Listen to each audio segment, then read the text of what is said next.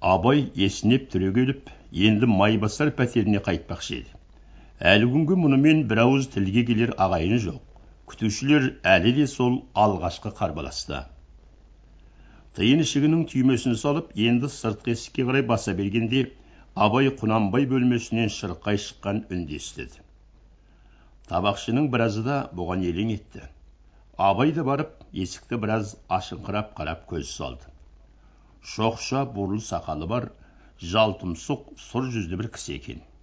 Домбырасын безілдете ойнақшытып зор қайырманы басып ап содан ары домбыраны көлденең салып қойып тақпақтай соғып желдірте жөнелді. Бұл кім? Бұл қайсысы?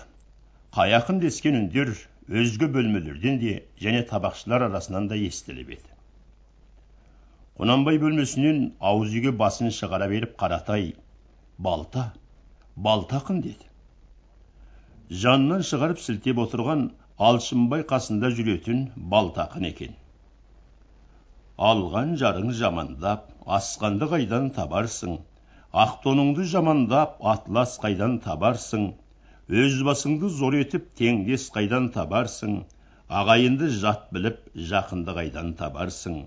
Араз болсаң еліңе жаманды қайтар қабаршың?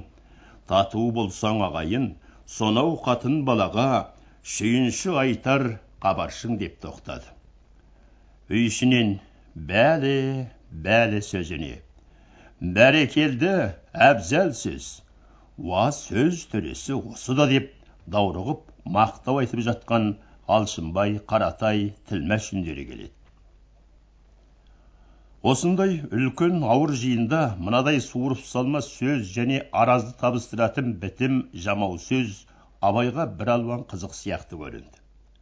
Ол тағы тыңдай түсейінші деп ентелеп бағанағы орындығына келіп осы арада отыруға бейімделіп еді бірақ ақын жыры қайта шықпады. Үй іші қайтадан томсарыңқы қоңыр әңгімеге кірісті. Абай бөжейдің пішінін жаңа жақсылап көрді. Ажарында ашу жоқ бірақ соншалық ашық жарқын сауық қызық та жоқ салқын тыныш қана тартымды сабыр бар екен. Құнанбай пішініне абай көзі түсіп еді ол жинақы боп әр нәрсеге сергек қарап отыр екен. Күлкі сауыққа ол да оншалық бой бұрайын деп отырған жоқ. Бұл әңгімесін қоңыр кеңеске айналдырған алшынбай мен баймұрын.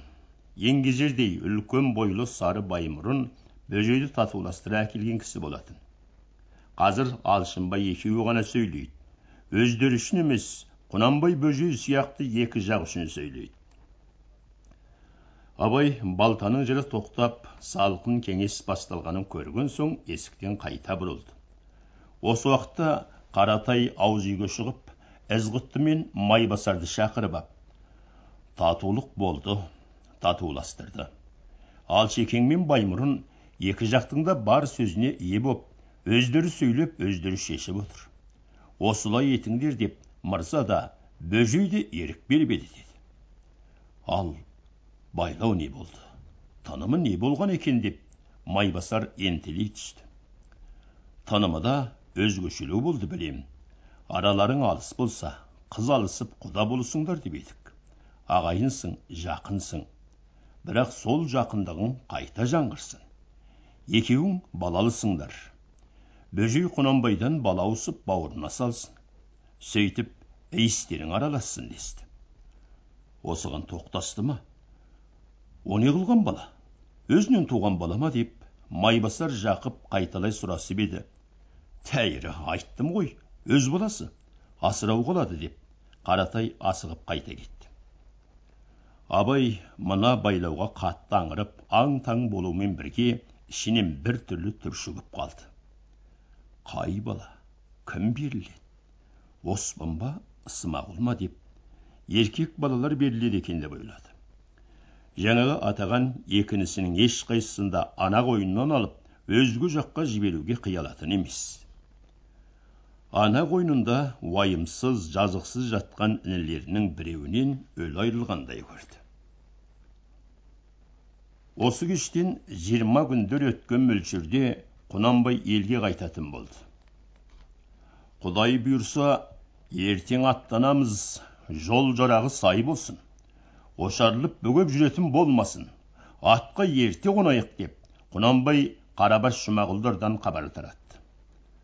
Осы сөз шығысымен құнанбайлардың өз қасындағылар да және жақып қаратай пәтерлеріндегі тобықты атаулының барлығы да соңғы бір күнді қарбаласып өткерді.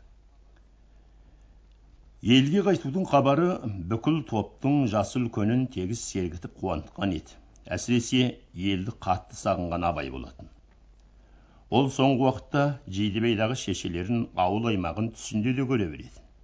Барлық пәтерлерде бүгін әбігермен қатар күлкі қалжың қуаныш та көп.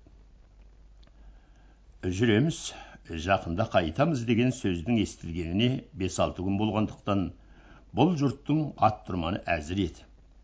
Жалғыз ақ қарқаралыда ұзақ тұрғаннан бері мінілмей жемде ғана тұрған семіз сайгүлік аттары майланып кеткен болатын. Соңғы бір жұма бойында сондай аттардың аз аздап терін алып ішін тарттырып суытып таң асырып қыстың ұзақ жолына сартап қып алмақ қарекеті де болатын. Абайдың қайтар жолында мінбегі аймаңдай деген бір қара жал қара құйрық сұлу құлат еді. Аяңшыдан жол жорға боп кеткен жүрдек әсем нағыз бозбаланың аты. Өзге үлкендердің атымен бірге бұл да бөлек бір қорада бағылатын. Абай жүріс хабарын білісімен аймаңдай атты көргелі келді. Маңдайының төбесі шынақ айдай боп жарқырап басын шұлғи түсіп байлаулы тұр екен абай көптен мінбей және көп күннен бері көрмей де жүрген еді. Атын да сағынып қапты. Таңертеңгі аяздан қырауытып тұрған жалы мен жүнін бір уыс шөп алып сыйпап сүртіп тастады. Содан кейін көп үлкендердің дағдысы бойынша аймаңдайдың жалын ұстады. Абайдың саласы ұзын ашаң қолын аймаңдай аттың қазіргі жалы кере түсті. Құлат та қатты семіріпті. Абай шегіне түсіп бүйірден бір байқап қарап еді жолы да жұмырланыпты. Үлпіршөк майы да білеуленіп білініп тұр екен. Атына қайта жақындап кеп мойнын құшақтап қысыңқырап тұрып ертең емес бүгін ақ қазір ақ жүрсе кетті деп ойлады. Ер тоқымды жайлығып ерттеп қалың ат көрпені баптап салып тымақтың құлағын шарт байлап ап абай атына мініп қорадан шықты. Әрдайым тізгінін созып жіберіп басын шұлғып тастап көңілді аяңдайтын аймаңдай бүгін тіпті жеңіл басып дәл жел қайықтай лыпып тұр екен. Осы күні кешке шейін абай атынан көп түскен жоқ. Жұмысы жоқ болса да қаланың шетіне бір шығып кетіп базарын бір кезіп тобықтылар жатқан пәтер пәтерді аралап жүрді. Түс кезінде әкесінің қасынан түстік жеп шәй ішіп қайта аттанып тағы да базарға барды. Бұл жолы қасында ізғұтты бар еді. Құнанбайдың ақшасы ізғұттының жанында болатын. Ас уақытында абай әкесінен ақша сұрағанда әкесі ізғұттыға бұрылып базарға ертіп бар да шешелеріне інілеріне алатын базарлығы болса өзің таңдап алып бер деген. Екінтіге шейін ізғұтты екеуі талай дүкенді аралап жүріп көп нәрсе алды.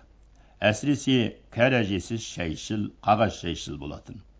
Абай сол шәйден бастап қант кәмпит мақпал дүрия сияқты көйлек камзолдық нәрселер алды. Өзінің артына бөктірген үлкен қоржынның екі басы әбден сықап толған соң содан асқан нәрселерді ізғұттының қойны қоншына тықтырып алып кеш бата әкесінің қасына қайта кебеді жүрер алдында өзге жұрттың да осы сияқты шаруалары болу керек. Ертең жүретін құнанбайды майыр тілмәш старшын билер бүгінгі кеште тағы басып жатыр екен. Абай әкесі отырған бөлмеде болмай басқа бөлмеде қарабас ізғұтты мен қоржындарын тындырып жолға әзірленумен болды. Жатар уақытта ғана құнанбай қасынан қайтқан майырды ізғұтты шығарып салып қайтып еді. Мырзаның дүниесін кім қызықтамаған? Ең аяғы пысқан бас майыр да жаңа бір қарбытып асап кетті деді. Немене мал алды ма ақша ма деп қарабас сұрастырып еді. Ұлықсың ғой көрнекті боп жегіп жүр деп анау берік қарадан келген үш қаратты берді. Ақшалай бес жүз сомды таға сатты дейді соңғы күндер құнанбайдың бергені жалғыз бұл майыр емес тілмәш та бірталай алған. Әсіресе кешегі күнде қырық елу қараны алшынбай ауылына да майбасар мен қаратайдан айдатып жіберіп еді. Абайлар жата бергенде түнделетіп олар қайтып келді. Ертеңгі жүрісті бөгей мекен деген солардың кешігуі еді енді олар да жетіпті. Осыдан екі үш күн ілгері майбасар алшынбай ауылына барардан бұрын абайды тағы қажап көрген. Бірақ анада абай өзін күлкі қып қатты тойтарып тастағандықтан енді туралап айтпай қиялап кеп келіннен ұят болды деп еді. Ізғұтты сияқты үлкендерді көмекке шақырып соларға айтқандай боп айтып еді. Абай онда да бармаймын деп бірақ қайырған. Сонымен қайынға бару әңгімесінен абай арылған еді. Құнанбайдың жүріске байланғаны абайды қазір қайындатайын демегені болды. Ертең жүреді. Бірақ төсекке ұйқыға кетер алдында майбасарды қайта есіне алып оның ділдә аулына барып қайтқанын ойлап абай ең алғаш рет өз қалыңдығы туралы құпия ыстық бір сезімді сезгендей еді. Бармады бірақ көргісі келуші еді. Қандай екен? Иегі ителгінің тамағындай деп майбасар суреттеген. Абай көз алдына ителгі қаршыға тұйғын сияқты қырандардың сұлу мойындарын келтіріп шынымен сондай нәсік ақшыл тамақ иектердің болатынын ойлады. Бір бүгін емес мұның алдында да бірнеше рет ділдә жайын өзгеше бір толқынмен ойлаушы еді. Барса нетер еді деп әлдеқандай белгісіз бір қызумен ойы тұмандайды бірақ майбасардай қатаң тұрпайы адамдардың мінезі мұның ойындағы құпия сезімін аямай қылжақ ететін тәрізді. Олардың тілеуі мен қақпайына еру өзін өзі аямау қадірлі қасиетті сырын былғау сияқты. Ділдәні бұл іздейді. Іздегенде қайындау деген сияқты ырым жырымы көп ыңғайсыздығы көп жолмен іздегісі келмейді. Ол ұялады. Сондықтан баруға бата алмайды осындай екіұдай көңілмен көп аунақшып жатып ұйқыға кетті. Ертеңінде құнанбай айтқандай ақ ерте аттанысты әрбір топ өз өз пәтерінен жеке жеке шоғыр боп шығып қала сыртында тоғысқан. Қаладан құнанбайды шығарып сала келген старшын би төрелер де көп екен. Жиыны жүз шамалы кісі боп біраз тоқырап тұрысып ақыры қош қош мырза жолың болсын. Сапарыңды оңғарсын дескен тілектермен қалды да құнанбайдың отыз шамалы тобы тобықтыға қарай тартты қарқаралыдан шыңғысқа шейін жүретін жол ұзақ. Жердің алыстығынан басқа қар қалың жолда ауыр болатын. Ойғырдың баршасы да сіреу боп қыс көрпесін қалың жамылыпты. Арқаның дағдылы қатты желі биыл қыста да көп соққан.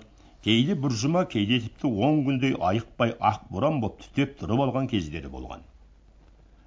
Ақпан қаңтар бірдің айы. Баршасы да қазір абайлар жүріп келе жатқан сар дала қоңыр адыр сай сала қорық қойнауларға өздерінің ақирек саргідір омбыларын оқаттарын мұздақ жалтырларын жапқан көрінеді.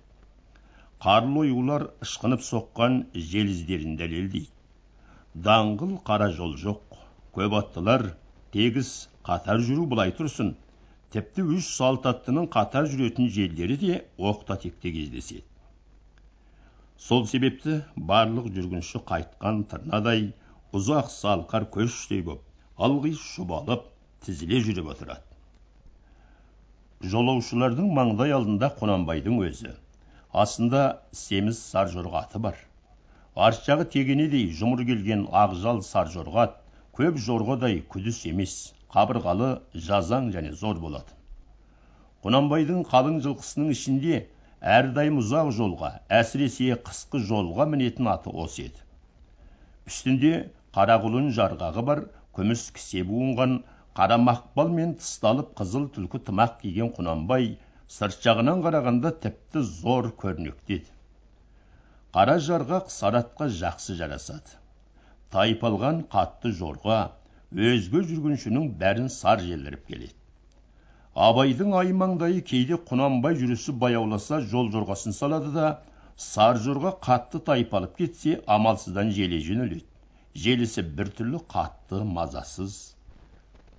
Ойпыр-ай желісінің қаттысы-ай дәл бір бөренеге мінгізіп қойып солқ солқ! ұрып отырған сияқты деп. Абай қарабасқа аймаңдай аттың жүрісін шағып қояды. Шынымен алғашқы күнгі жүрісте абайдың іші бауыры солқылдап етегін де қымтай алмай икемі кетіп отырды. Іштеңе етпейді аздан соң етің қатып үйреніп аласың. Етегіңді қымтап отыр деп қарабас ақыл айтып қояды. Абайдың еркіне салса асықпай жол жорғамен жүрер еді бірақ елге жету үшін бірнеше күнді санап ап сол мөлшерде жетем деп тартқан құнанбай жүріс шамасын өзгеге билететін емес. Жолды жолсыз жердің барлығында суыққа қарсы қасқарып ап топты бастап келе жатқан себебі де сол. Әншейінде аямайтын атшылар мен шабармандарды да алдына салмайды осы жүріс бір бүгін емес талай күндік жолдың бойында үнемі осылай боп отырды. Бірақ күндізгі уақыттар құнанбай асығып суыт жүргенімен жолдағы белгілі белгілі ауылдарға кеп түскенде үнемі тез аттана алмай қалады. Жол бойындағы шұбартау абыралы дегелең сонан соң шыңғыстың батыс жақ сілеміндегі тобықтының шеті болсын баршалық қоналқаға түскен ауылдары құнанбайды қажыдан келе жатқандай қарсы алады.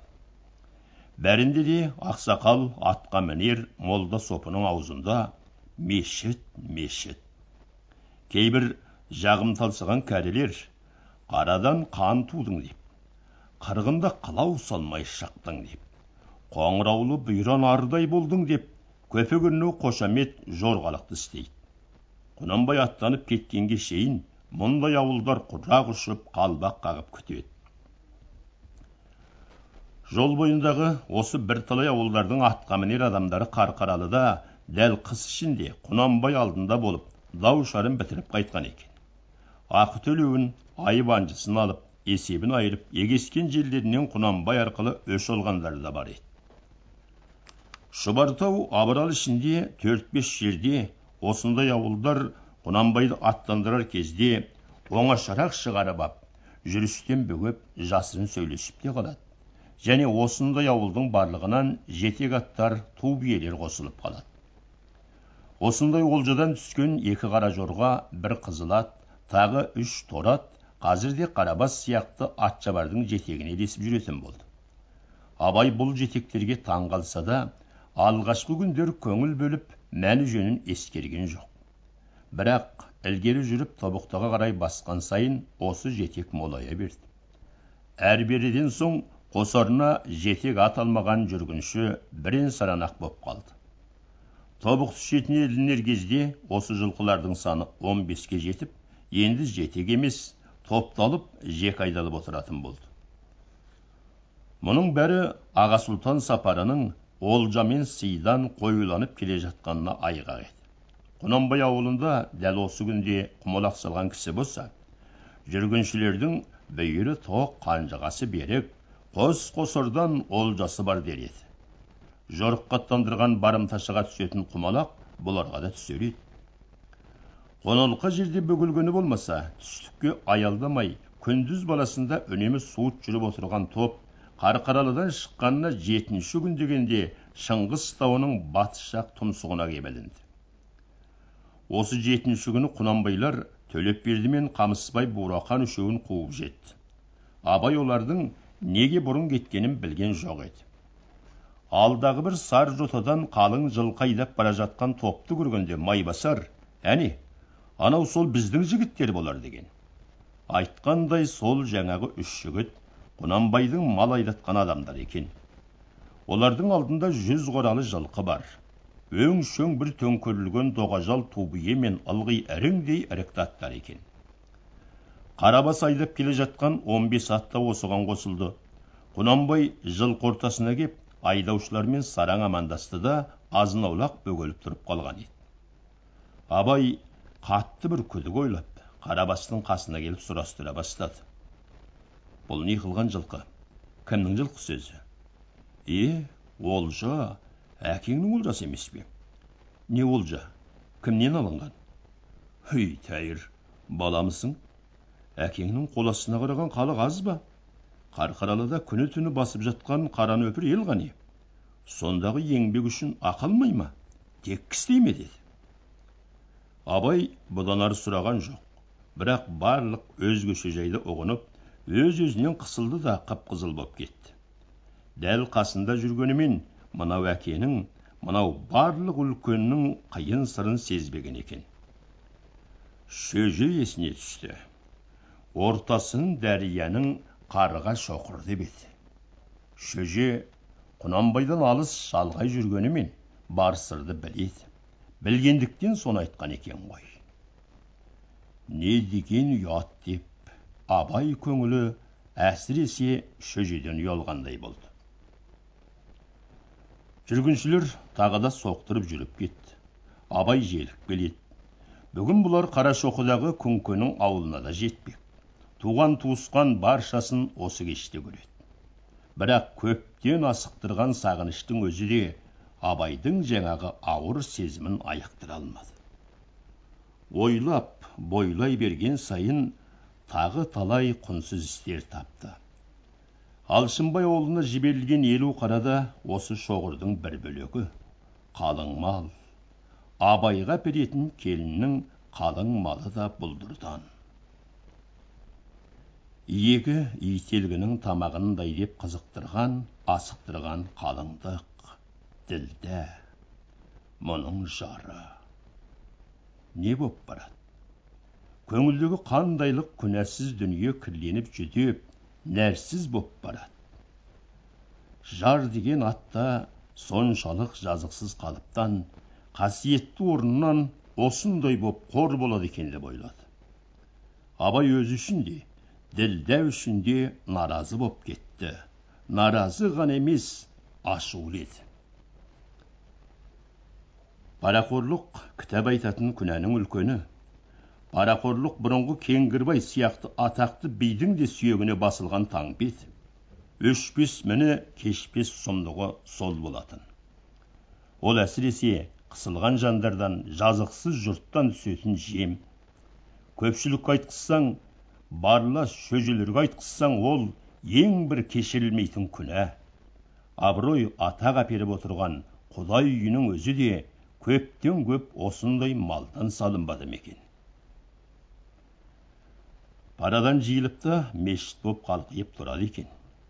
Арамнан салындым деп қаусап қалмайды. Оның ішінде де құдай аты аталып пайғамбар атынан құтпа уағыз söyленеді сәлделі имам көзін сүзіп табаракты созып бұқар мақамын күңірентеді екен.